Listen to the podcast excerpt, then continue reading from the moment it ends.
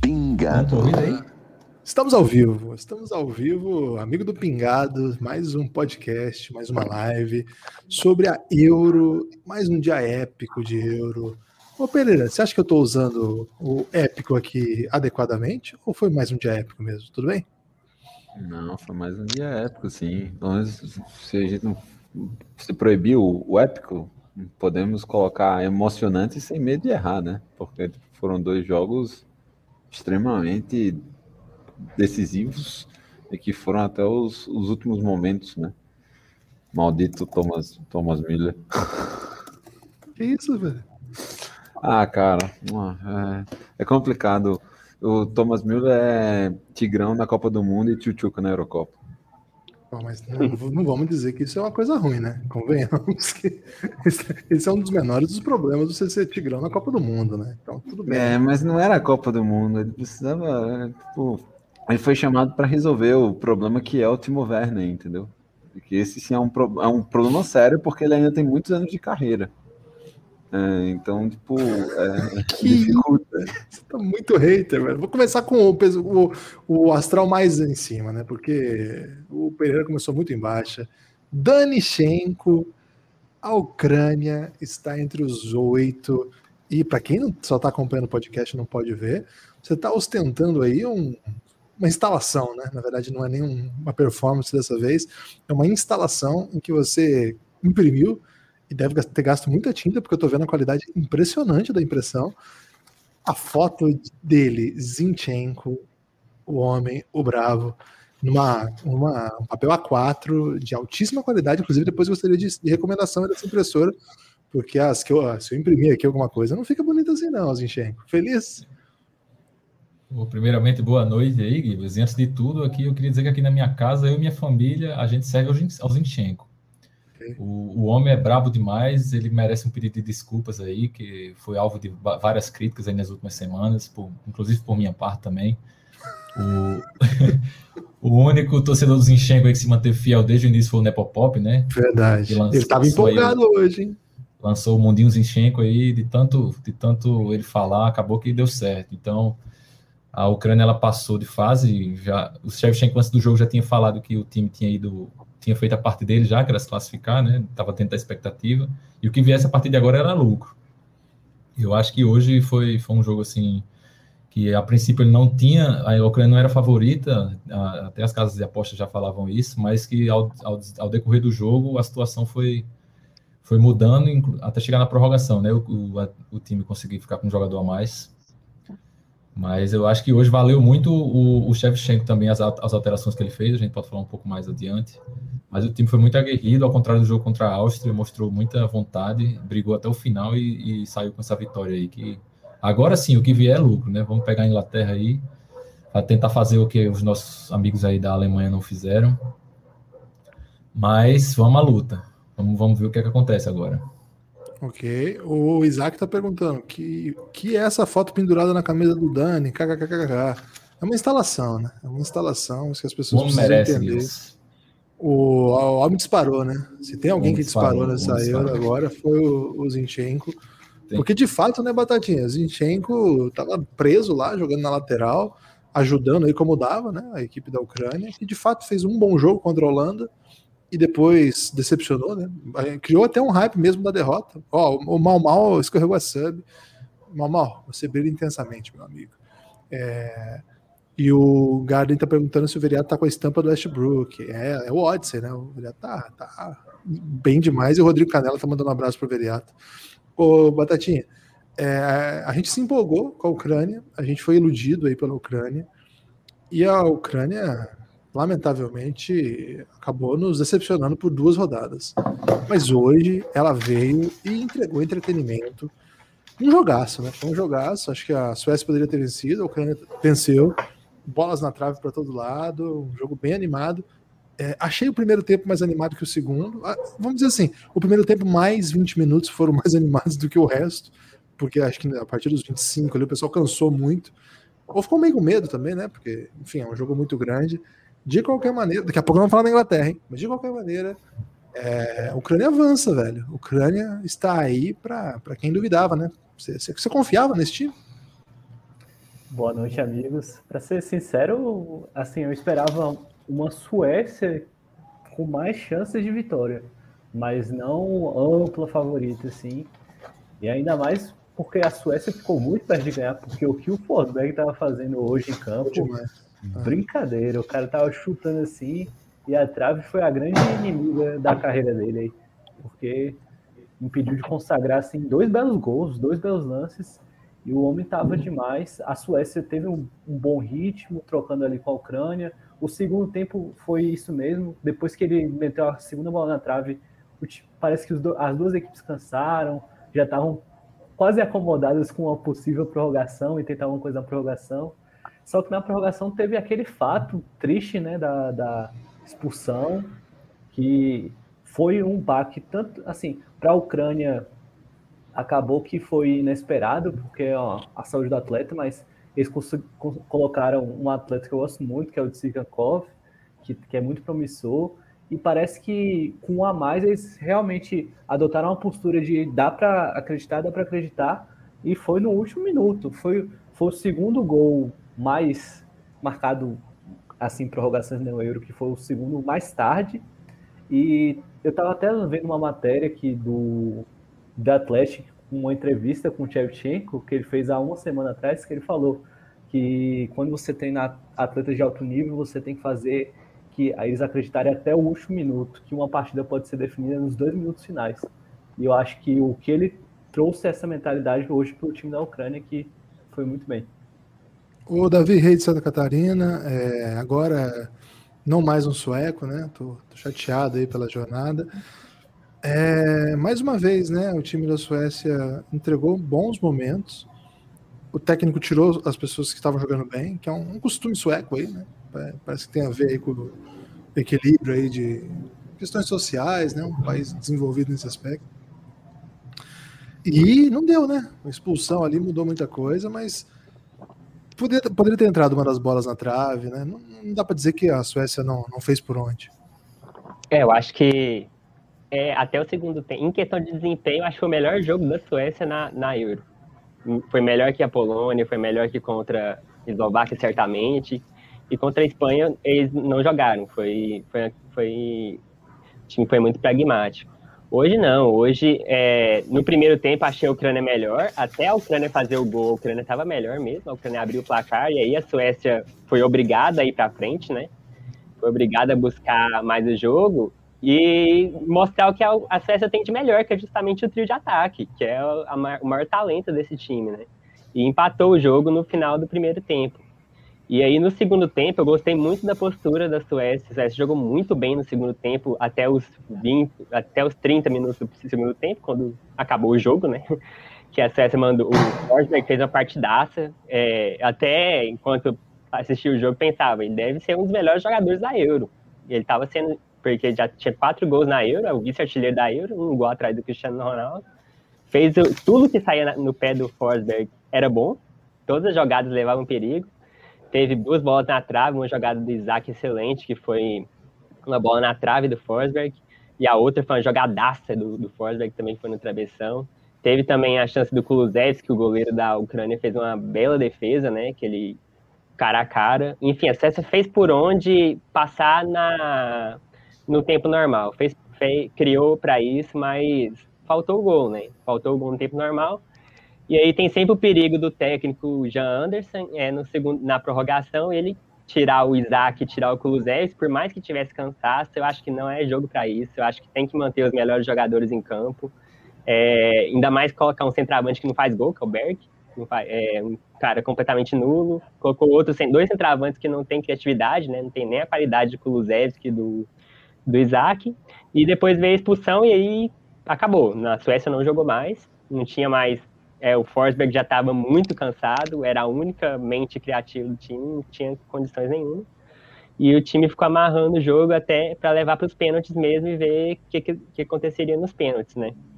Mas se for, falar, for falar, apontar um erro, talvez a Suécia deveria ter entrado mais ligada no jogo, mais para cima mesmo, como o favorito que era na era um time que era apontado como favorito com justiça. Tem, acho, eu acho que é um time que tinha mais talento para mostrar do que a Ucrânia.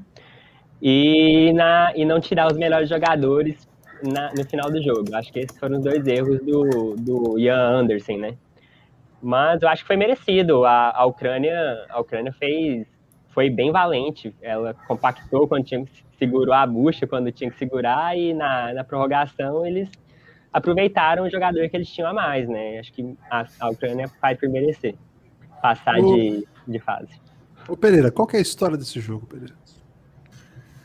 É, eu acho que o Davi ele já completou muita coisa. Eu, eu queria realmente pegar a entrevista do, do treinador sueco e perguntar tipo, qual é a explicação das substituições. Assim, tipo, não, não dá para entender. É, de fato foi isso, assim, foi, foi um segundo tempo muito dominante em que faltou tipo pouca coisa para para Itália ou para Itália, para Suécia fazer o gol.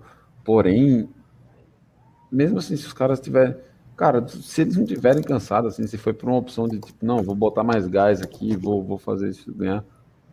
Tudo bem que a, a, a expulsão contribuiu bastante, mas a, a Suécia ficou muito próxima da, da classificação. E a história do jogo vira a ser a superação da, da Ucrânia. A Ucrânia, esse é o ponto também. A Ucrânia, uma vez que ela teve superioridade numérica, ela se propôs a jogar e ela foi muito agressiva o tempo todo. Muito, assim, tipo, não, não ficou nessa de, ah, não, vamos, vamos cozinhar aqui, vamos ver no que dá. Não, foi, tipo, verticalidade o tempo todo. E a própria, uma das coisas que a gente comentou na fase de grupos que poderia ser é, uma das diferenças era exatamente o fato do Zinchenko jogar na segunda linha, né, jogar mais próximo ao meio, e isso daria mais chances, ou, ou em tese, trairia mais oportunidades, mais criatividade para a Ucrânia. Apareceu no momento decisivo. Então, tipo, isso daí também pesou bastante. Eu também imagino que a, a, linha, a linha de defesa da, da Suécia estava tava bem cansada, mas aí é mérito total dos ucranianos e legal, né? Porque, tipo, um, um único momento em que Andrei Shevchenko, como jogador, teve a oportunidade de brilhar na Eurocopa. A única partida dele em que ele se superou foi contra a Suécia em 2012. E acaba que a, a Ucrânia passa a ter o melhor resultado sua história também num duelo, após um duelo contra a Suécia, um, repetindo o mesmo placar 2 a 1 Impressionante. É, o Zinchenko, quer dizer, Danichenko, que eu tô olhando aqui, eu tô vendo a cara do Zinchenko. Né? Ô Dani, me diz o seguinte, né? Como é que foi para você a hora que o grandão claramente, em poucos dotes técnicos, fez aquele gol. Assim. Qual foi a sua emoção naquele momento? Conta aí como é que foi. Eu sei que você está muito investido aí com o espírito ucraniano para essa cobertura. E a Ucrânia, de fato, não tem dado muita, muita alegria até agora. Tá, classificou aí como melhor terceiro, poderia ter ficado fora. Foi questão ali de resultado dos adversários. E aí, um jogo como esse, tenso, caminhando para pênalti entre um grandão e os grandões, a gente sabe que muitas vezes eles têm muita dificuldade com a bola mesmo, né? O resto os grandões vão bem, mas a bola costuma ser uma inimiga, né, do, dos grandões. E ele faz aquele gol ali. Conta para mim como é que você viveu o momento decisivo dessa partida. Para falar a verdade, Gibas, eu já estava até tentando organizar aqui, né, que a gente sabia que ia entrar aí na, na live, e meio que deixei a televisão ligada ali, fui, fui resolver outras coisas aqui em casa, e de repente escutei só o, o narrador, acho que era não lembro mais nem quem era que estava narrando, gritando gol, saí correndo para olhar. Quando eu vi que era o cara, eu fazia uns, uns dois. Né? Milton Leite, é. Fazia uns dois, três minutos que eu tinha colocado aqui no grupo criticando ele, porque ele recebeu a primeira bola que ele recebeu, ele escorregou, o rebote que o goleiro deu, e outra bola que tocaram para ele na ponta, ele meio que se enrolou assim, que realmente ele saiu da área, né? A gente viu a dificuldade que ele tinha com a bola, que, como você falou, geralmente o grandão, a única função dele é, é usar o tamanho dele a seu favor, né? Mas me surpreendeu a cabeçada que ele conseguiu dar ali, porque nem todo atacante ali foi meio que um Seferovic é, no jogo contra outro grandão. França ontem, né? Exatamente. Semana dos grandões.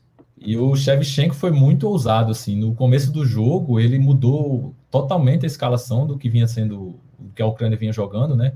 visando, eu acredito, até que tentar equilibrar um pouco mais aí a, a presença da Suécia no meio campo, né? Que o meio campo da Suécia, o time da Suécia como um todo é um time muito mais físico, e a Ucrânia já tinha sentido muito essa diferença quando jogou contra a Áustria, que jogou Malinovski e, e o Zinchenko ali no meio, são jogadores mais, mais leves, mais ágeis, mas que não tem muito essa presença física, né? E aí ele tirou o Malinovski, que todo mundo dizia que era o craque do time, Inclusive, achei muito ousado, né? Porque tirou um jogador da Atalanta, que a gente sabe que é a melhor é, seleção dessa Euro. Segunda vez que ele faz isso, né? No jogo passado ele tirou no intervalo. Foi. Justamente, contra a Áustria, o, Malinowski saiu no intervalo, e aí agora nem começou jogando, ele colocou dois volantes lá, o, o Stepanenko e o Sidorchuk, que são dois volantes mais altos, assim, jogadores mais, mais físicos. E aí realmente funcionou, porque equilibrou as ações ali no meio, né? Ele também tirou o lateral esquerdo, colocou uma linha de três atrás, e o Zinchenko, ele abria, ele abria quando a Ucrânia tinha a bola, ele partia um pouco mais para frente, ali na, na ponta esquerda, e quando perdia a bola, ele recuava para fazer o, aquele 5-3-2, que é a tática da moda aí na Euro, né? Tá quase todo mundo jogando com essa tática. É verdade. Até por, acho que até por uma questão física também, os times têm tentado se fechar um pouco mais aí e apostar nos contra-ataques. Mas aí no segundo, assim, na prorrogação, depois que aconteceu aquela expulsão, Inclusive, eu tô até agora sem, sem coragem de rever o lance, porque a perna do, do atacante lá foi, foi. O cara voltou para trás. Eu acho que se o pé dele tivesse preso, ele capaz de ter quebrado ali. Mas mesmo assim. A... a história do jogo, para mim, a história do jogo foi esse rapaz tá andando, viu? Porque, meu Exatamente, Deus do céu, eu também. Na hora do lance, eu, eu nem vi isso aí, assim, nessa, nessa violência toda, né? Só que no primeiro replay já apareceu claramente. E o, o os comentaristas lá na, na, no Sport TV, os caras ainda ficaram. Teve até um lance engraçado que o Isaac, Isaac comentou do grupo também, que o Pedrinho chegou para o Salve Spindler e falou assim: Salve, mas será que ele teve intenção mesmo de, de, de, machucar o jogador? Ele foi, foi com intenção? Aí o Salve respondeu que pode não ter tido intenção, mas que hoje a arbitragem ela era muito mais severa com esse tipo de lance, né? E que se fosse na época do Pedrinho assim, talvez ele não tivesse tido tantas lesões. Cara, pesado. Então, Vale dizer que, na verdade, o árbitro tinha dado o amarelo de primeira, né? É. Foi o VAR, que, foi o VAR que, que expulsou o cara. Muito. O, o árbitro de vídeo falou para o cara lá: meu irmão, o cara quase perdeu a perna, bicho. Exatamente. e o Pedrinho aí, falou cara. sobre isso aí, né? Mas aí, no final das contas, o, o Shevchenko, né, complementando a sua pergunta inicial, ele colocou o Tsigankov, que é um meia, mas aí o time ficou sem a referência na frente. O Yarmolenko, que foi jogar nessa posição, ele estava se arrastando em campo já, né? O cara não conseguia mais fazer nada. E ele viu que estava com uma mais, e como o Pereira falou também, ele botou outro atacante, né? Que foi o cara também que depois acho que até deslocou o ombro ali no, no choque com, com, o zagueiro. Mas ele partiu para cima, não, não, não, tentou esperar os pênaltis, até porque eu acho que a Suécia, se fosse para os pênaltis, era o que ela estava querendo, né? Ela tem um goleiro, o Olsen lá, um goleiro alto, pegador de pênalti. E para a Ucrânia, com certeza, jogar a prorrogação inteira com a mais, não valeria a pena tentar, tentar a sorte nos pênaltis, né? Então, acho que ele foi premiado aí pela ousadia dele. O, o para mim, tirando assim, os destaques individuais do jogo, claramente o Shevchenko teve um papel determinante no resultado. É, eu queria saber do Veriato aí, como é que foi para você esse jogo, Veriato? Daqui a pouco a gente vai falar da Alemanha, hein? Se prepare. O Lux Snow tá, tá apanhando muito da tecnologia. Vocês podem ver que ele já entrou e saiu 40 vezes aí. F aí para Lux Snow na tecnologia. Ô, Veriato, esse jogo aí, ele é aquele jogo que, assim, quando você tá acompanhando no começo, você fica esperando acontecer alguma coisa, né? Vamos ver o que, que vai dar aqui. Aí vai, vai. De repente, bola na trave para lá, bola na trave para cá, belos gols, inclusive. O gol do Zinchenko é uma maravilha, a gente não falou ainda a respeito. Um golaço, né? gol de craque aquilo ali. Um dos melhores jogadores da sua posição no mundo, como ele de fato é. E aí, de repente, o jogo fica modorrento, vai para prorrogação, vira, vira, vira, aquele drama, né? Como é que foi acompanhar esse jogo já, já com a sua Alemanha eliminada, né? É, o, o Gibbs, acho que aquele é o famoso jogo Kinder Ovo, né, cara? Pode ver a surpresa a qualquer momento ali, boa ou ruim. Mas foi desse jeito que você descreveu. Aquele joguinho que você não espera muita coisa, mas do nada uma bola na trave daqui, um contra-ataque do lado, do lado de lá, do nada um gol, do nada outro gol, do nada o cara quase perde uma perna. Assim, foi, foi, um famoso, foi um joguinho bom de ver, foi legal. Acho que vale contar o bastidor também, né? Nos bastidores ali a gente já estava programando para entrar na live para assistir os pênaltis, né? Já todo mundo preparado aqui para assistir os pênaltis junto, e aí do nada veio um gol. Então, joguinho bom de acompanhar. A gente ficou mal acostumado com a Euro, né? Os últimos, os últimos dois dias de Euro foram de pura emoção. O joguinho, a gente vai falar da Alemanha daqui a pouco, foi bem peba de assistir, para ser honesto, principalmente para quem torce para a Alemanha. Então foi um joguinho legal, foi um joguinho para confortar os corações. E eu tenho um carinho muito grande pela nação ucraniana também, então foi, foi bem legal. Gostei do resultado final. Posso dar uma estatística? Deve. Que, você, você, você, tem, você passa aqui a hora que você quiser com estatísticas.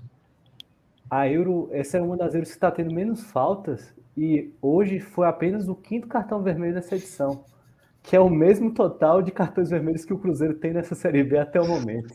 Porra, Beriato, gratuito, velho. Gratuito. Então... Quem tem esse casaco de, de couro? Quem que, que, supostamente. Mas mais um, ele já não era o Sabitzer? Você é todo mundo, Lucas Novo? Tudo bem aí? Gostou da, da vitória da Ucrânia? Fala, Gibas. Boa noite. Boa noite aos amigos aí. O lado ruim de ter um rosto padrão é esse, né? Você é comparado a, a craques como Benítez e a Pebas como Sabitzer, né? Brincadeira, o Sabitzer era bom também. Mas fiquei honrado com a comparação com o Benítez, eu gostei. Viu? Eu tô okay. feliz, Gibas, tô feliz com, com o resultado, cara. Somente com o nosso menino Stanley lá, que, que desde o começo foi. É Ucrânia foi... agora, Lucas. Calma. ah, foi mal, perdão, perdão. Ucrânia. Eu tô feliz Fala... pelo. Também, perdão. Ok. É, daqui a pouco o Snow vai falar do menino Stanley, segundo ele. Uma questão para você aqui da Verrite Santa Catarina. Duas, na verdade. Né? Tem uma aqui em cima. É, não estou encontrando, mas era alguém que queria saber se você vai atualizar o servidor lá do blog, né? Goiânia e Estocolmo é, do Centro-Oeste. Ou depois dessa derrota você está desiludido? Tem, tem alguma novidade nesse sentido? Bom, Gibas, é, o poste de hoje já está programado, né? É, a previsão de amanhã aqui em Goiânia é 7 graus que para um goianiense é algo bem complicado. E a gente vai atualizar com o que devemos fazer no inverno lá na Suécia, né? Entendeu? Então, ah, a, acompanhar a aurora boreal, ir lá esquiar, aquela coisa, loca, locais de ir pra neve. Gostei. E como curtir o frio lá, assim como os goianienses estão curtindo aqui o frio aqui na, na fria Goiânia, quem diria, né? Pro padrão e... goianiense é bem frio aqui. E o Chuminski, eu acho que é isso. É, tá querendo saber se o Ibra tivesse lá, a história seria diferente. É uma pergunta que vai ser recorrente, né? Porque, enfim, é. Ele foi um. Assim, a gente acha ele bem babaca, aliás, ele se tornou um cara que, à medida que vai envelhecendo, vai deixando mais claras as suas opiniões. Talvez quando era mais jovem ele não dava tanta entrevista, né? Mas eu lembro quando eu vi aquele documentário que tem sobre ele, eu simpatizei bastante com a personalidade dele. Eu não achava que ia caminhar para onde foi, assim. É, acho que é de uns 10 anos atrás o documentário.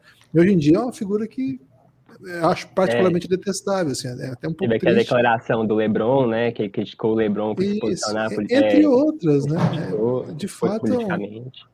E, mas assim, o fato é, ele, pelo menos a primeira metade do campeonato italiano, foi um centroavante dominante, assim, muito importante para a Suécia.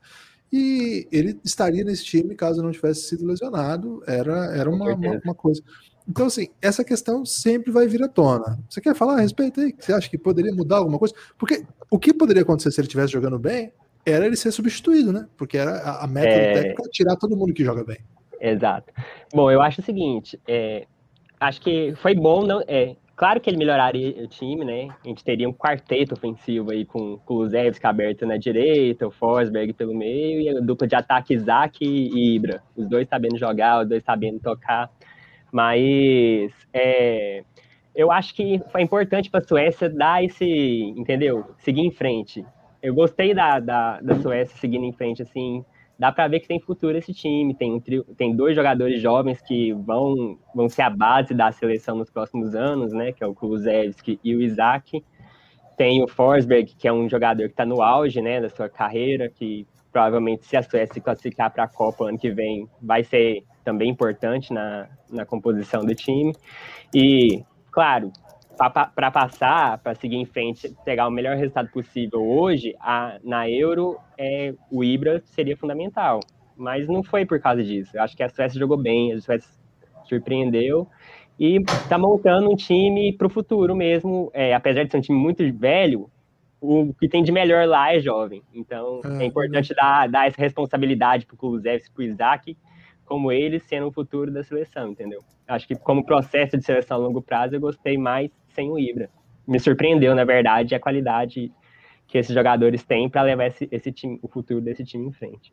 É, e eu também não sei se iam jogar todo mundo, né? Porque, enfim, é, são dois centroavantes. É, é. O Kulusevski já é um cara que assim, é um pouco mais alto, tem, faz algumas funções, mas também vem de lesão, não dá para colocar para marcar lateral, por exemplo. Não sei. Se é que fato... na Juve Na Juve, o Kulusevski joga aberto pela direita, né? Porque era o Cristiano Ronaldo no ataque, o, na Juve ele jogou durante a temporada aberto. Na seleção que ele joga fazendo dupla de ataque com o Isaac, que eu acho que é a melhor função dele, né? É, mas o Isaac, o Isaac a gente viu que apesar do, da altura dele, é um cara de qualidade. Aquela jogada do Forsberg hoje que, que ele mandou na trave foi uma jogada toda criada pro Isaac, saindo do meio de campo e deu passe pro, pro Forsberg, né? Eu acho que é aquilo, né? Uma seleção como a gente vai falar da Inglaterra depois, que tem opções no banco que às vezes parece ser melhor do que o time titular, é, na Suécia não, você tem que colocar o que você tem de melhor, e o que você tem de, é, sempre, e de preferência não tirar, né? O que você tem de melhor durante a partida. Então, uhum. eu acho que todos seriam titulares aí. A temporada do Isaac não dá para tirar um cara como Isaac do time titular, tendo, tendo a temporada que ele teve na Real Sociedade. O Davi, você pode ficar com a gente agora para falar da Inglaterra? Claro, podemos ficar. Pode aí. também, Dani? Posso. Pode? Então, beleza. Chegou a hora, então, de falar da Inglaterra, né? A Inglaterra, sensação. Ô, Pereira, eu quero que agora sim você faça aquele seu lamento sertanejo, porque a, a gente começou a live aqui no, com energia lá embaixo, né? O Pereira tentando deprimir o brasileiro, que, como se ele não tivesse motivo já, né, para se deprimir em 2021. Então, agora o Pereira, o Cardoso lembra de um dado importante, né? Todos os clubes, todas as equipas, todas as seleções do grupo da morte, ou assim chamado, foram eliminadas no, no primeiro mata-mata, né? Tem a ver? Tem a ver, assim? Esgotaram ali? Foi pesado demais? Ou não, não, não foi por isso. F para o grupo F. foi, foi bom essa, é, então, obviamente não. Eu acho assim, tipo, a diferença é que eu achei que Portugal, Portugal jogou para não ser eliminado. Eu achei que Portugal fez um, um, jogo ali que, tipo, um empate talvez tivesse sido mais justo. A França ontem foi, foi muito vacilona, assim, tipo, pareceu, sei lá, roteiro da Pantera Cor-de-Rosa, de, de tão bizonho que foi deixar aquilo ter, ter acontecido. Você não gosta da Pantera Cor-de-Rosa? É não, adoro, adoro. Hum, pelo contrário, assim, tipo, o lance é esse, assim, foi divertido, mas com um final trágico para eles. E bem, hoje eu tava tipo, todo empolgado, né? Pegando todo o histórico, assim, a Alemanha não, não, normalmente não sofre tanto contra a, a, Inglaterra. Quando eu vi a escalação, o Southgate resolveu inventar, tipo, jogar com a linha de três zagueiros, primeira vez que ele vai jogar com a linha de três zagueiros, já no mata-mata. Ele basicamente assim, limitou a, a formação que o, que o Love vinha usando durante a, a é, a campanha, e por muito tempo, aí tipo, já vou entrar mais nessa área que talvez o, o Batatinha é, possa me corrigir se eu estiver falando bobagem, que por muito tempo fez sentido porque tipo, ele limitava as opções de passe ali, de passe curto ali, ou, ou de ganho de posição no campo. Porém, ele deu muito espaço para as bolas longas, para as bolas, tipo, os passes verticais da Alemanha, eles entraram assim uns 4 ou 5.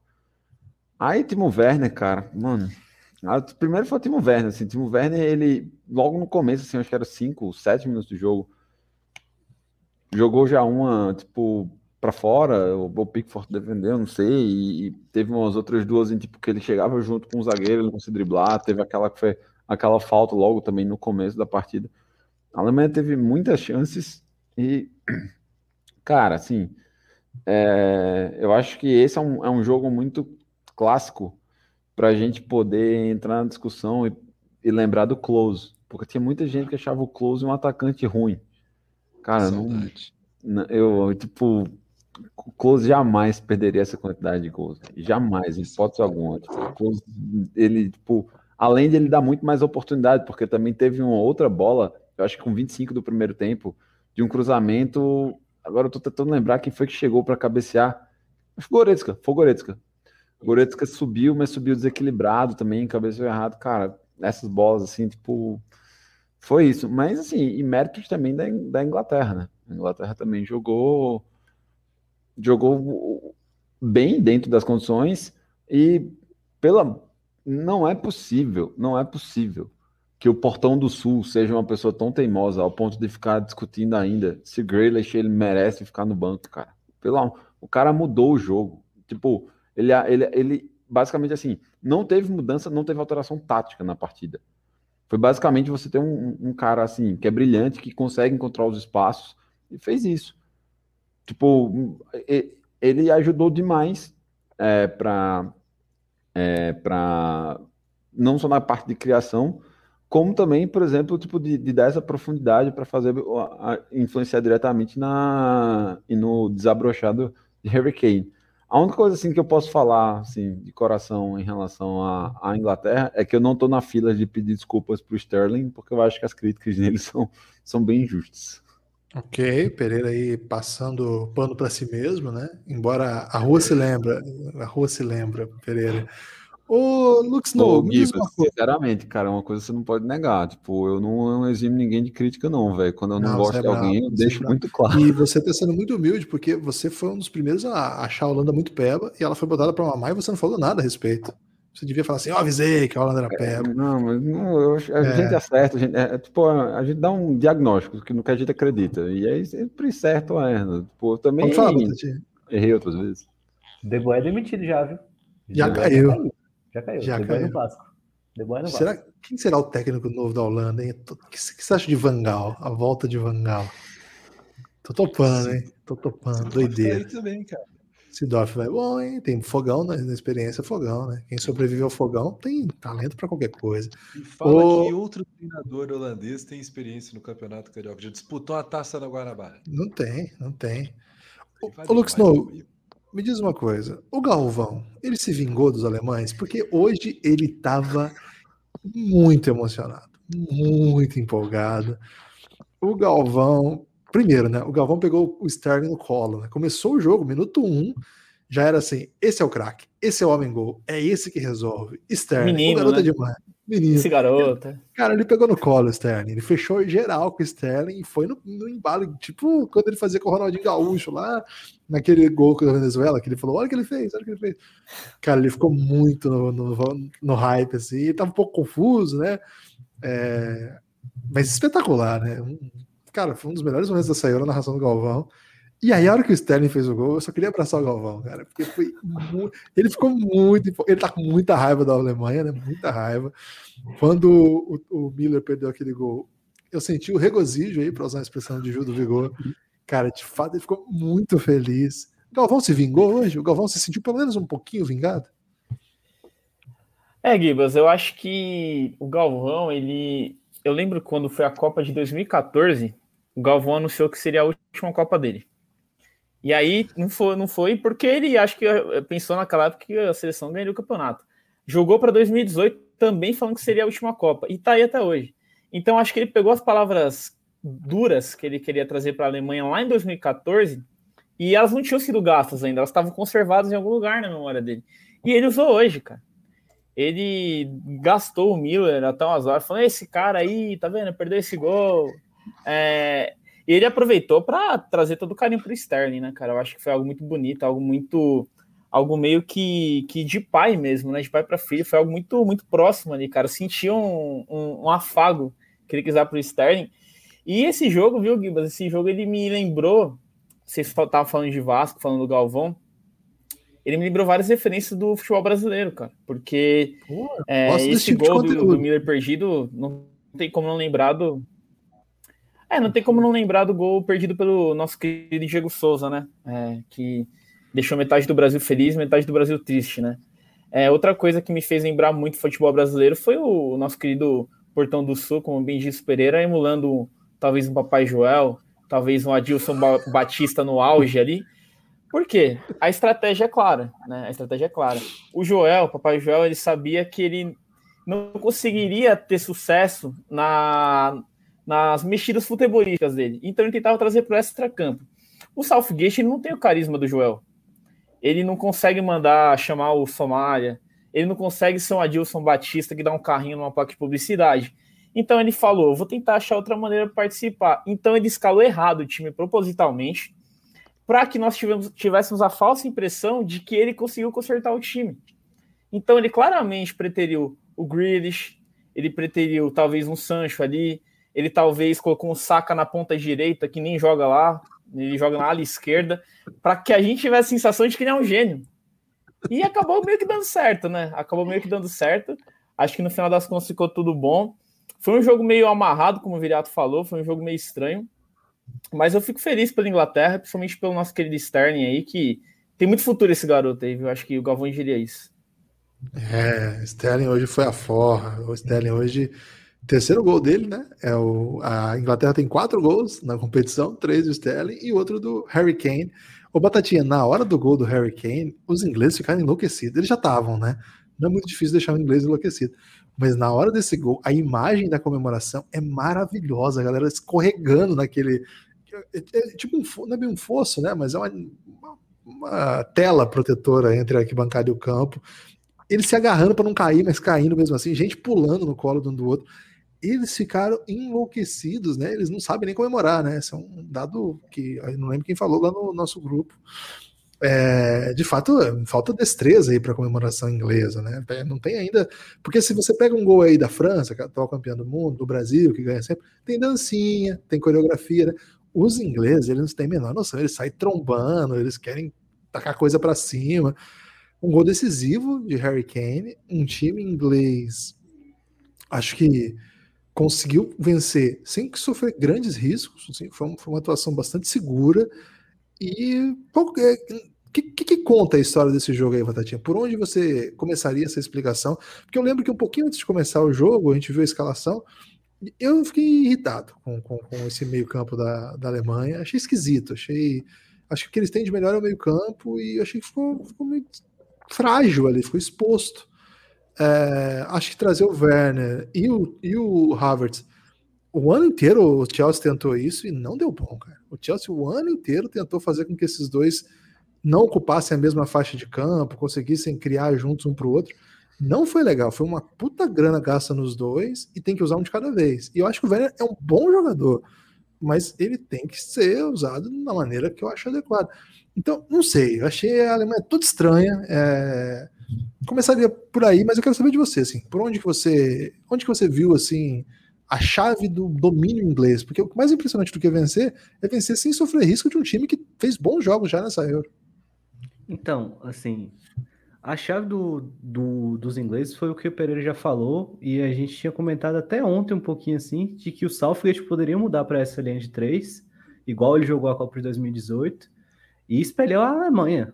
É, não deixar a Alemanha usar alas, colocar ali o, o Luke Shaw e o Tripper para acompanhar, colocar os dois volantes para tentar fechar o máximo possível, e foi até o que impressionou, porque realmente é, acharam os espaços no meio, que foram as bolas que foram construídas assim. O Rice passou um fino de não ser expulso naquela jogada, Isso. porque podia ter sido expulso logo no início do jogo, ia prejudicar muito. E também foi por ali que acharam os melhores passes. O que eu trago de positivo da Alemanha foi Havertz, que fez um grande jogo. Ele, ele tentou todo momento achar o jogo, e eu acho que assim, a gente esperou muito do Miller e quem fez esse papel do Miller até na seleção acho que foi o Havertz, que Isso. foi o cara que conect, tentou conectar os passes e tudo. Mas eu realmente também achei a, a escalação da Alemanha estranha. Eu acho que o Goretzka entraria para ter um jogo mais físico, mas eu achei estranho sacar o Gundogan. Eu achei que uhum. iam jogar com o Gundogan e não iam jogar com o Werner, que é justamente para o Gundogan ter um pouco mais de achar um de, de realmente achar esses espaços ali, que ele já jogou mais na frente é eu achei que ia ser ele. Ponto. Aí colocou o Werner, na, a gente comentou a estratégia, né? Ele conhece os ingleses. Então, essa estratégia, essa estratégia não deu é, muito certo. Sabe quem que conhecia os alemães? o Dante. é isso. Pois é. Então não deu muito certo, realmente assim, e quase não foi bola. A bola que foi pro time Werner, ele não caprichou e quase não chegou bola. Foi um jogo muito travado, até que realmente entrou Jack Grealish, que é o cara criativo, né? O Saka, o Saka é uma posição do Southgate para atuar de uma forma mais defensiva, para ajudar o Tripper, porque hoje o jogo da Inglaterra é muito claro, até no primeiro tempo. Era anular a Alemanha, bola parada, chuveirinho na área, tentar fazer um gol. O Maguire ganhou muita bola aérea. O Hummels estava bem, mas o Maguire ganhou muita bola aérea e a Inglaterra não estava achando, não estava achando. Entrou o Grealish, funcionou ali e, assim, foi importante também que o Sterling, antes mesmo de fazer o gol, ele era o único cara que estava tentando fazer essas jogadas de criatividade, conduzir para o meio, de chutar. Então, foi merecido para o Sterling. Inclusive, tem um, eu vi uma estatística de que as 12 partidas que Sterling marcou na seleção inglesa, venceram as 12 partidas. Então, assim, o gol do Sterling é valioso para essa seleção. Ah. E foi e os ingleses comemoraram aquele gol de Harry Kane porque sabem que o Harry Kane ele estava tentando, mas não conseguia. O Southgate não consegue achar o Harry Kane nesse time. O Southgate coloca o time tão para trás que ele fica desconexo. Fica ele não tem, ele, ele, não consegue tocar na bola, porque se você for pegar até o, o Mourinho, como é que ele jogava com o Harry Kane? O Harry Kane jogava quase com um meio, ele vinha buscar a bola, ele conseguia ter alguém para tabelar e chegar na frente, ou para ele dar o passe final, ou para ele receber e chutar. Então, quando você isola o Harry Kane, fica difícil. Os ingleses sabem que Harry Kane é a esperança de gols, e aquele gol talvez é para trazer ele para essa Euro, trazer uma, essa confiança, e sabendo também de que o caminho podia ter a Suécia ou a Ucrânia, podia ser uma, um adversário assim teoricamente mais fácil do que a Alemanha. Então, esse gol para o Harry Kane era muito importante. E agora só a parte lúdica, falando assim da, das coisas do futebol brasileiro, em vez de fazer o churrascão lá com samba, eles trouxeram o Ed Sheeran para concentração antes, como trouxeram a, a, informação, o cara fez uma música, animou o elenco que parece que deu certo, né? É, ainda bem que foi Ed Sheeran, porque se fosse o Radiohead, talvez eles entrassem deprimidos, né? Escolheram um artista que usa canções mais né, com nuances, batidas aí. Inclusive, o Lux Snow, ao final do, do, podcast, vai fazer um número aqui de Ed Sheeran. E ele vai escolher qual Já fui música. no show dele, hein? Já fui no show dele. Tá, você vai fazer um número aqui, velho. Só vai. Só que o pessoal vai ter que esperar o número do, desse grande homem. Ô, Veriato, me diz o seguinte, Opa. meu amigo. Brabo, né? Brabo. Tava achando que a Alemanha ia botar ingleses para mamar. Porque convenhamos, né? A Alemanha tetracampeã do mundo, poderosa, é foda, né? A Alemanha é foda. Embora não seja o técnico, né? Franco foda, mas a Alemanha é foda. E chega um jogo desse, eu falei, bom, a Inglaterra, ela tá com muitos problemas, é um, é um time que tem a cara da derrota, assim, tem a cara que em algum momento vai tropeçar. Embora essa Inglaterra seja simpática, né? É um raro momento que a Inglaterra é simpática. Vocês não gostam da Inglaterra, não? Vocês não têm simpatia pela Inglaterra? Eu tenho eu um acho, especial. Eu acho, que no, eu acho que a história da Inglaterra é essa, né? A gente olha assim, é ah, o time simpático, mas vai perder algum momento. Não, mas que geralmente eles são muito arrogantes. Esse não. Esse é o ponto. Mas esse ano não é. Esse, se você olhar o elenco desse ano, é tudo cara que é meio assim, tá na correria aí. Não, não é aquele Gerrard, Lampard, Owen, Beckham. Cara, agora é o cara do Leeds, tá ligado? Tá no titular. Você, o cara do Tottenham que é a estrela do time. Acho é o que Galvão tocou no coração de Gibas, hein? Mas, assim, sério, é, quando, você, quando você troca ideia com, sobre futebol com o inglês, os caras são muito, muito chatos, velho. Então, assim, tipo, não, não, não, não seria legal deixá-los ganhar, porque eles já são muito chatos, assim, tipo, e outra coisa, tá? Mexicana é do mesmo jeito. Os mexicanos acham que, pô, eles estão ali, ó, pau a pau com o Brasil, tá ligado? Eles estão ali. Não, tipo, a gente tem. De graça de Pereira. Como é? É, os mexicanos tomaram de graça essa. Não, os, os caras não estão nem na euro, velho. Os caras estão na CONCACAF, perdendo ah, Estados sem, Unidos. Né? Não, sem problema, mano, sem problema. Vai encher o saco do outro, vai encher da fumada aí, caralho. Ô, Veriato, me conta aí o seguinte: é, quando, quando dá esse cruzamento, é assim, não deu bom, né? Não é, não é legal pegar um time desse tamanho logo, mas eu achava que ia dar. Agora começa o jogo, escalação, os Coringa, Timo Werner, né? Que de fato tá precisando aí de uma reflexão sobre a vida, né? O Timo Werner, ele me perdeu quando ele foi vendido com o time dele na semifinal, semifinal, quarta de final, semi, né? Da, da Champions League. E ele não joga. Porra, põe a porra de uma cláusula lá, velho. Quando você vai voltar para. Inclusive, ele voltou, né? Pra, pra semifinal e final. Campeão. No outro ano. Mas assim, cara, o time de onde que te criou, né? Ninguém te conhecia, velho. O cara que. Os caras que te botaram. Aí você é vendido, você nem joga. Isso aí me deixou meio puto já. O bairro, né? O básico, cara. Você... Ah, pera lá, né? Eu entendo que tem cláusula aí, o Chelsea não queria. Mas pera não, lá, pera lá. Ah, peraí, a, a, gente pode ter um exemplo muito bom em relação a isso, que foi o do Mário Götze. Götze ele foi vendido é, do Borussia para o Bayern. Ele estava machucado, que era uma coisa também que acontecia recorrentemente com ele. Ele estava machucado, mas mostra ele na, no estádio. Afinal, também foi em Wembley, coincidentemente foi em Wembley e mostra tipo o close dele na hora do gol do Borussia. Tipo, ele comemora assim, tipo, efusivamente, como tipo, demonstrando profissionalismo, mesmo ele já assinado com o Bayern. É, só é. mostrou depois do Bayern, né, que não virou nada. Ele tá no PSV, velho. Eu tomei muito distraído ao descobrir isso. Assim. Eu não tinha a menor ideia de que ele tava no PSV. Quando ele, quando ele, quando ele estiver prestes a aposentar, ele vai ser anunciado no Cruzeiro. Pode aguardar. ok. Ou no Mas, Vasco, né? no Vasco também. Me fala, o que aconteceu com a Alemanha nessa, nessa Eurocopa? A Alemanha foi meio peba, né? O saldo final é, é Alemanha, peba? Eu acho, não, peba não. Peba é uma palavra muito forte. Acho que Peba você solta para uma França, que era, que era ampla favorita e perdeu o jogo. Se a gente pegar o retrospecto dos nossos programas aqui, a, a palavra para a Alemanha sempre foi essa, assim. É favorita? Não. Tem chance? Sim.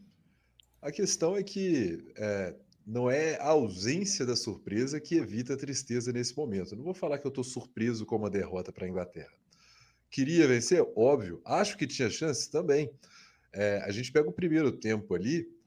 Cara, que joguinho que não deu nada, sabe? Uma chance para cada lado, mas assim, eu lembro muito, já que a gente está falando muito do Galvão, toda vez que eu assisti um jogo da Alemanha, antes de 2014, a palavra que o Galvão usava para citar os alemães era pragmático. Olha esse futebol pragmático da Alemanha. E assim, o primeiro tempo foi pragmático, cara. Você olhava esse jogo assim e falava, não, vai dar nada isso aí. E creio que se não é, essa, não é essa mudança da Inglaterra também, a chance de terminar no 0 a 0 era muito grande. E eu vejo que a Alemanha olhava isso com bons olhos, porque você olha o Neuer no gol e fala assim, cara, se for para os pênaltis, eu estou confiante, eu acredito mais. E, assim, para resumir a história do jogo, beleza, teve um gol da Inglaterra, mas Thomas Miller, cara, para mim, assim, vai ficar, para o Galvão vai ficar marcado como o jogo do, do Stanley, para mim fica marcado como o jogo que Thomas Miller eliminou a Alemanha da Eurocopa, porque para a qualidade dele, para a história dele, para possivelmente ser uma despedida dele, até da seleção alemã, a gente não sabe o próximo técnico se vai querer ir para uma Copa do Mundo de forma renovada, se, se vai querer levar um medalhão, mas eu acho que a chance é pequena. É, a despedida dele foi esse chute, cara. Foi um chute livre Momento Diego Souza contra, contra o Corinthians total. E é um gol que, se é o Júlio César ali, ele metia para dentro, cara. Safado. Pilantra. Já vi ele fazer muito gol no Bayern assim, e, e aí fica uma tristeza muito grande, acho que por isso. Porque ali eu vi o empate, cara. Eu vi o empate. A hora que rolou aquele momento ali, eu, meu Deus do céu, brotou um gol igual brotou contra a Hungria. E aí, cara, no, no que errou, para mim o jogo acabou. Ô, Veliato, o... Pode falar. Não, o Gibas, eu ia falar que eu lembrei também, cara, de. Lembrei muito do gol do... que o Renato Augusto perdeu contra a Bélgica, cara. Aquele gol ali no... na Copa do Mundo de 2018, que também estava na entrada da área, foi bem parecido, né? Talvez o Renato Augusto ele tivesse um pouco mais fechado, mas. Tinha mais gente na frente. A né? sensação para mim foi a mesma. É, mas eu digo assim, mas o, Renato Augusto. Acabou, foi... né? Se não é agora. É, não, eu já tava. Eu lembro que no, do Renato Augusto eu tava comemorando, eu tinha virado de costas pra TV já. E quando eu virei, não tinha sido gol. Então foi mais ou menos o que aconteceu hoje, né? Cara, e... aquela página Ensina Romário postou, tipo, sei lá, uns cinco vídeos em resposta, tá ligado? Pro, pro lance do Miller. Uns cinco, velho. O, o Mal, abraço pro Mal ali nos comentários, ainda falou um detalhe importante, cara. O Pickford, nem para falar que o Pickford que, que fechou o gol. Fez uma defesaça, hein? Contra o Harvard, a bola do Harvard foi uma defesaça. Não, não, contra a defesa sim, mas eu digo nesse lance do Mila, ele abriu o canto, cara. Abriu. Ele não fechou o momento, ele abriu Porra, o canto. É duro, cara a cara, velho. Se você não abre um, você abre o outro. É difícil ali. Pô, o cara vem de frente ah, pra você, você sai. Se tem uma é... coisa que um cruzeirense sabe é como que um goleiro consegue abafar um, jogo, cara. Um, um okay. contra-ataque. Isso é uma coisa que o Fábio sabe fazer de forma bem decente, é isso. Sabe, não sabe pegar uma falta. Mas essa saída sabe. de bola aí, essa saída no, no abafa é a especialidade dele. Só não pode Sabia, ver o né? Ser, mas mais. É, sabia, né, desse batatinha e, aí para machucar o coração do, do Viriato. E o Galvão, como ele não tá conseguindo mais narrar o gol no tempo certo, ele já queria antecipar o gol do Miller. Ele falou: falaram dele e perdeu. isso, vamos destacar isso também. A alegria de Galvão Bueno no momento que Thomas Miller perde esse gol é, cara, é cativante. Dá vontade de abraçar o Galvão e falar: você tá muito feliz, cara, vem cá comigo. Deixa eu curtir essa vibe também, porque ele comemorou mais que o gol do Sterling, cara. Ele curte, ele tá muito machucado, Galvão, né, cara? Isso aí, 7x1 pegou pesado demais no Galvão. É, de toda maneira, a Alemanha deixa aí alguns nomes para o futuro, né? Eu acho que o Havertz é uma grande notícia, já fez o gol do título da Champions esse ano. É, acho que quando ele é contratado até, muita gente acompanhava o futebol alemão, já era já é encantado por ele, mas acho que o Werner chega mais conhecido pelo Sim, mundo. Do, do, mais gabaritado. Mais, é, Champions é que, League, já jogava Champions. Isso. O, o Harvard estava no Leverkusen, né? Um time isso. que faz jogo duro, era um time que era difícil para ele jogar. É, enfim, e ele esse ano mostrou uma, uma grande temporada. Claro que o Chelsea também não fez uma temporada maravilhosa, mas ganhou o título da Champions, né? O campeonato inglês foi altos e baixos, etc.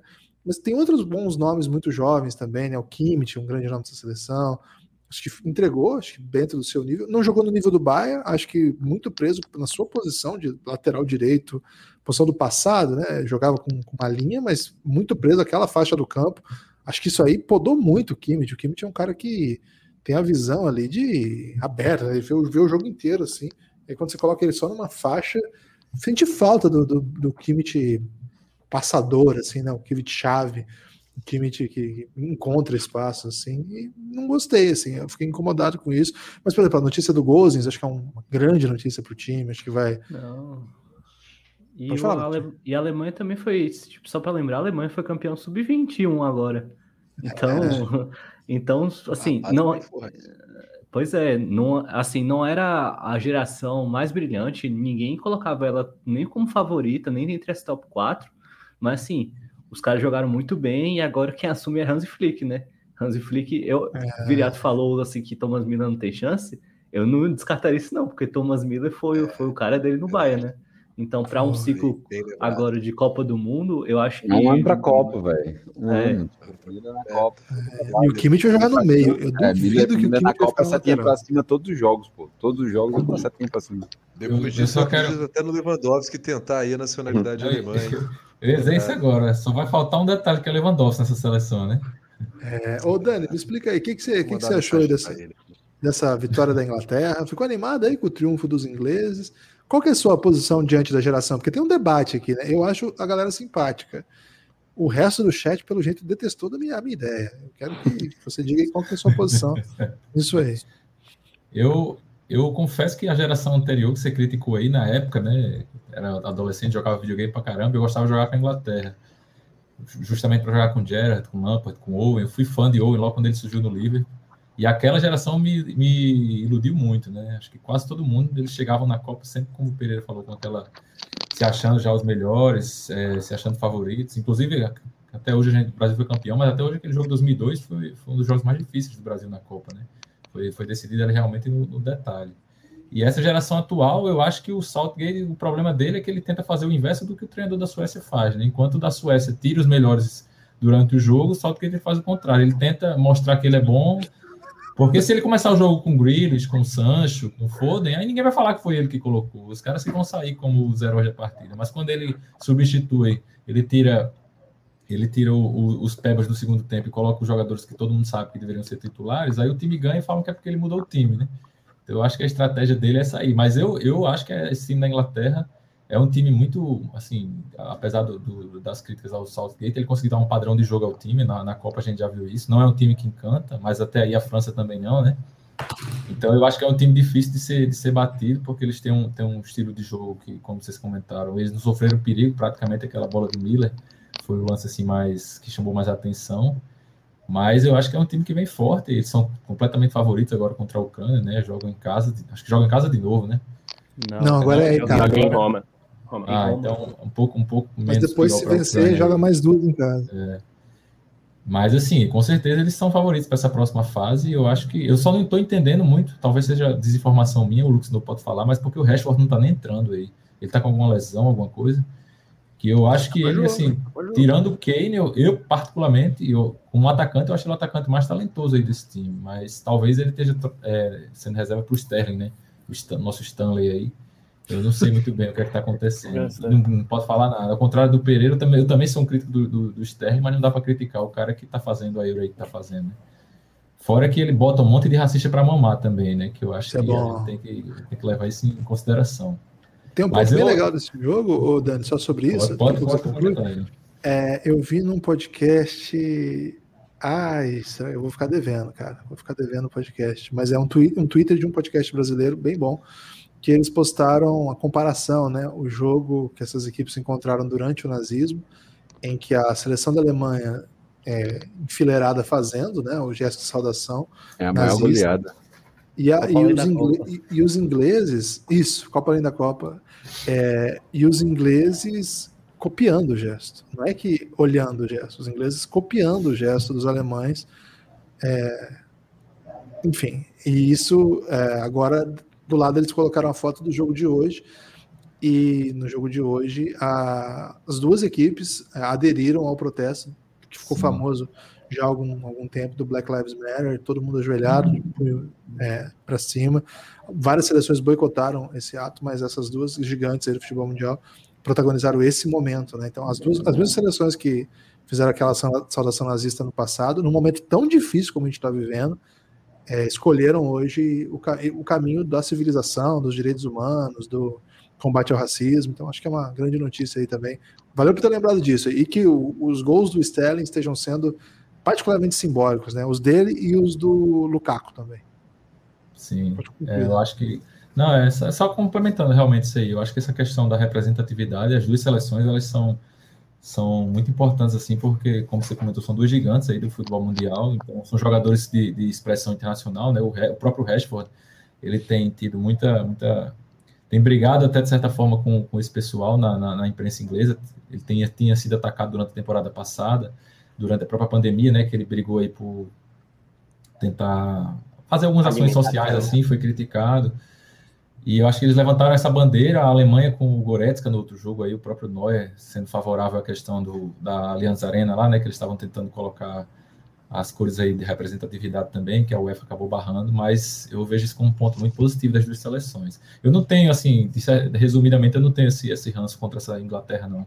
Eu acho que eles que eles estão estão num momento bom e, e, tão, e são favoritos, assim, agora que saiu França, saiu Alemanha, só, só para complementar, para fechar mesmo assim, o, o Veriato falou que ficou. Para ele o jogo acabou quando, quando o Miller perdeu aquele gol. Para mim o jogo acabou quando o, o chamou o Emre Can, né, para entrar.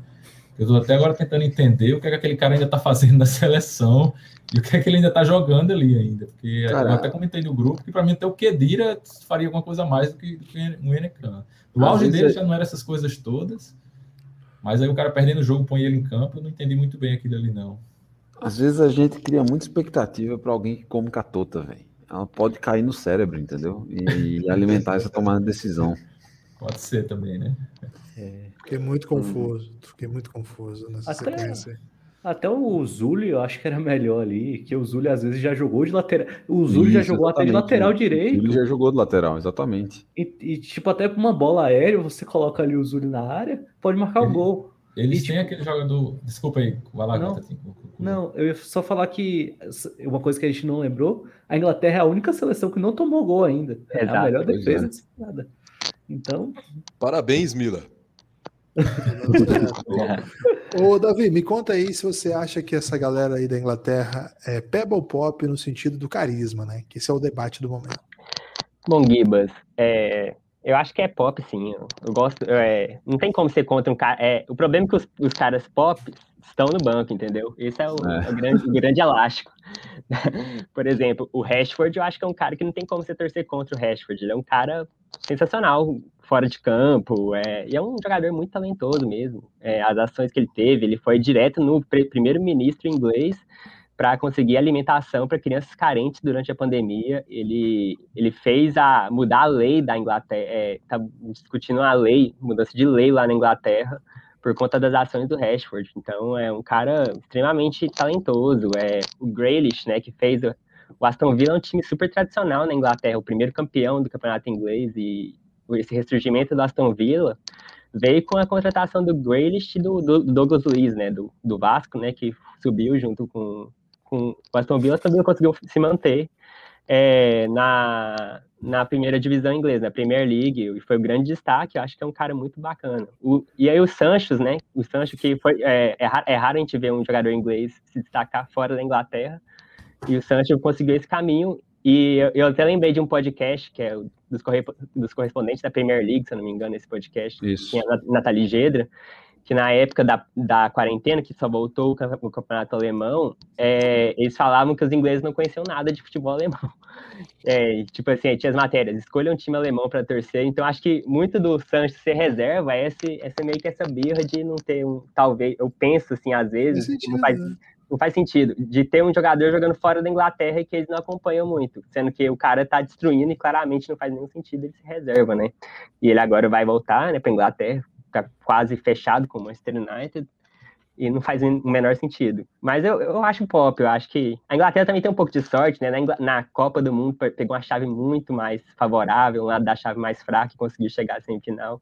Nesse ano conseguiu ver as zebras aí acontecerem, ver o lado também que a Inglaterra é amplamente favorito para chegar pelo menos à final. Acho que dos quatro, dos quatro é, for olhar, o time, time mais talentoso da Inglaterra. Se vai chegar é porque, se não chegar é uma decepção, eu acho que, que vai acontecer a, a Ucrânia vai jogar como franco atirador e quem passar de Tchequia e, e Dinamarca também vai, né? Mas pegou esse fator sorte, tá tudo favorável para Inglaterra. Não estou contra a Inglaterra, não. Acho. Tô quase embarcando no bonde do Galvão Bueno aí. Acho que ele me, me animou bastante hoje aí nesse jogo. Gostei. Quem não assistiu com o Galvão Bueno tá errado demais. Tem que assistir. Jogo, Tem, é, pelo amor de Deus. Jogo é com o Galvão Bueno, pelo amor de Deus, galera. Nada de Sport TV, nada disso se tiver Galvão na TV, tem que ligar nele, que o homem é brabo. O Lux não vai falar agora, mas eu quero ler a mensagem do Rodrigo Wynot, né? Eu queria saber se o quesito bumbum avantajado pode ser bumbum granada, né? Que foi até aquela discussão relacionada ao Hulk, é, jogador do Galo. Deu até briga, né? Traz vantagem para o Sterling, assim como traz para basquetebolistas como Kyle Lowry. Cara, certamente. Certamente o, o, ponto de gravidade ali que o bumbum do, do Sterling propicia ele garante um tipo de finalização que a Euro não está pronta. E certamente, embora ele seja muito magrinho, né? Talvez ele tivesse que comer um pouquinho mais, ficar um pouquinho mais gordinho, e aí sim pareceria o Lowry, que daí seria o supra-sumo aí do, do a vantagem glútea, né? Que a gente chama, um conceito aí muito avançado. Pode falar, Lucas, não, brilha. Não, eu ia falar em relação ao, ao nosso querido Sterling que tem a desvantagem, né? Que é da, da área glútea dele, que é Primeiro que ele não consegue cavar uma falta de ataque tão bem quanto o Kyle Lowry faz, né? O Kyle Lowry é especialista em cavar falta de ataque. Ele ali, ele só é botado para uma mesmo porque ele é muito pequeno. E a questão do impedimento, né? É, se ele tiver de costas para a defesa, ele perde essa essa característica dele acaba fazendo mal para ele, né? Ele pode ser pego impedimento justamente devido à área glútea dele. É, em relação aos amigos aí, Gibas, em, em, relação ao seu questionamento, se a seleção inglesa é pego pop, eu queria antes fazer um pequeno parênteses da questão que a gente tem com as camisas 9, né, cara? É, a gente tem na, no, na Inglaterra um camisa 9, que é um dos melhores do mundo, e não é posto para jogar como 9. A gente tem na Alemanha um cara que jogava de 9 e perdeu um gol feito hoje. A gente tem, que foi o Miller, a gente tem um cara que joga muito bem de falso 9, que é o Havertz, e inclusive joga bem assim também quando é posto para jogar no Chelsea. E a gente tem um 9 claramente falso, que é o Werner. Inclusive é um jogador de futebol falso, na minha opinião. E, inclusive, lembraram bem hoje no Giannis que desde que ele se relacionou com o Ronaldo Fenômeno, ele não foi mais o mesmo. Não lembro qual foi o, o amigo que falou isso lá no nosso querido grupo do Giannis, mas é uma verdade, cara. O Werner ele perdeu um pouco da característica dele, talvez se deixou levar pela cima do Ronaldo Fenômeno. Mas o que eu queria falar, Gibas, em relação à seleção inglesa, é que o plano do Southgate, além de ele trazer esse mainstream para ele, do técnico inventivo que faz as mudanças durante o jogo e ganha campeonatos, Creio eu que a seleção inglesa, justamente por estar no âmbito ali de vários filmes e, e, e bandas pop meio depressivas. Ed Sheeran. É, Ed Sheeran, exatamente. Né? Ed Sheeran é irlandês, se não me engano. Eu escocês, ah, ele não é inglês. É. Vendeu, então. É, inclusive, ele comprou, acho que o Ipswich, é, que é um time de divisões inferiores aí também, mas, é, enfim, uma curiosidade inútil. Mas eu creio, e inclusive pode se conectar com isso, Gibas. A seleção inglesa, na minha visão, está claramente se preparando para vencer esse campeonato, mas eles não querem apenas vencer, eles querem construir uma história de superação durante o campeonato. Já pensando, inclusive, em um filme, um documentário. Filme. Por que, que não coloca o Rashford? Porque o que, que é mais legal? O Rashford ser o cara renegado, que ficou durante o campeonato inteiro no banco de reservas, entrar para fazer o gol do título, ou ele entrar nos jogos? É mais legal entrar somente no final e fazer o gol do título. O que, que, é mais legal? Você botar o Sancho para jogar ou fazer ele bater o, o, o, recorde mundial de aquecimento sem entrar em campo? A, a, tal como o Kaká em 2002, né? O Kaká deixou o Galvão Bueno desesperado em 2002.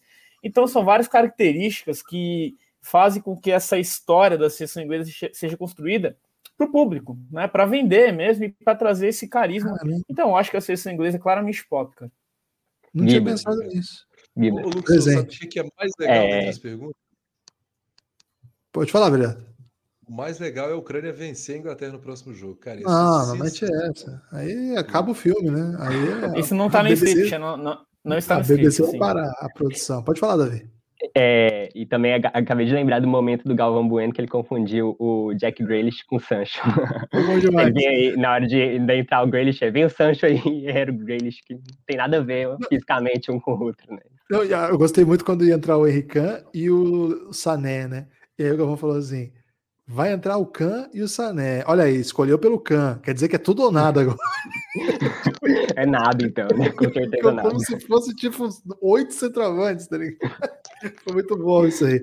Galera, é. reta final agora. Eu vou pedir destaques finais apenas para aqueles equipes que, aquelas equipes que foram eliminadas hoje. Então, por quê? Porque o Dani Schenck vai estar aqui muito em breve. O Lux Snow também vai estar aqui muito em breve. Batatinha e Pereira já são habituês aqui. Mas o Davi Rei Santa Catarina e o Veriato, hoje eles estão na bad. A gente vai dar um jeito de eles voltarem, vocês já sabem disso, mas eu quero que eles deem aí o seu ponto final na cobertura das suas seleções, porque quando eles voltarem, eles serão apenas especialistas, não mais especialistas em Suécia e Alemanha, embora a gente conheça esse blog que não vai parar, né, Davi? Então, me conta aí seu destaque final. Bom, Gibas, primeiramente quero agradecer aqui às organizações Café Belgrado, né, pela oportunidade. Acho que foi foi muito criativa essa ideia sua de envolver todo mundo lá do grupo em, em uma seleção e realmente eu não esperava que eu fosse me apegar tanto à Suécia, né? Quando eu, para quem não sabe, o Gibas que escolheu a Suécia para mim, falou: vou escolher uma seleção cult para você escolher a Suécia. Na hora que eu olhei a, a convocação, vi que o Ibra não estava lá, eu falei, vixe, vou cair na primeira fase. E acabou que não, pesquisando, foi muito legal o processo de pesquisar sobre o país, sobre os DJs do país, né? Sobre a cultura de uma forma geral da Suécia, enfim, tudo. E a seleção em si, os jogos, acompanhar, torcer de verdade. Hoje eu hoje doeu, de verdade, quando tomar aquele gol no final foi bem dolorido. Eu realmente queria muito que a Suécia tivesse continuado para participar disso aqui mais vezes, né? Para torcer mesmo de verdade, como eu torci, igual parecia que a Suécia era o Goiás Esporte Clube, né? Vice-líder da Série B, aliás. É, as rinhas com, com o Breno, né? Aquela coisa toda, foi muito, tudo muito divertido. Eu acho que tá de parabéns a, a, é, pessoal, todo mundo que participou dessa cobertura. E sobre a Suécia, é, eu vejo um futuro muito promissor nesse time. Eu acho que se eles classificarem para a Copa do ano que vem, é um time que pode passar de fase, pode encrencar uma seleção grande, porque um ano a mais de Isaac é um Isaac, um novo Isaac, um Isaac mais forte, um ano a mais de Kulusevski também é. Talvez Ibrahimovic. E eu vejo muito futuro nesse, nesse time aí. É, no mais é isso. Muito obrigado, Gibas, e a todos aí. Seguimos aí acompanhando a, a Eurocopa no melhor podcast que tem sobre o assunto que é aqui no Pingado. Ô, você vai voltar aqui ainda aí para falar das outras equipes, hein? Ô, Veriato, diz aí seu destaque final, já que agora a Alemanha acabou, acabou a Alemanha. Chade, Gibas, Chade. Infelizmente. Cara, meu destaque final é que eu queria Galvão Bueno narrando a minha vida, né? Não, mentira. É... Cara, não, meu destaque final fica para as organizações Café Belgrado também. Que esse isso? maravilhoso de poder cobrir a Alemanha. Fiquei muito feliz vocês terem cobrido todas as despesas. Para quem não sabe, eu estou em Berlim nesse exato momento. É, então, agradeço muito as organizações Café Belgrado por isso. Aproveitei para me vacinar. Aqui a gente está tendo essa, essas vacinas por, um acesso muito fácil, então foi muito legal. Minha saúde agradece por isso, como um todo também. E o destaque final da Alemanha é não durma no ponto. Não é porque a gente perdeu para a Inglaterra agora que a Alemanha deixa de ser um perigo.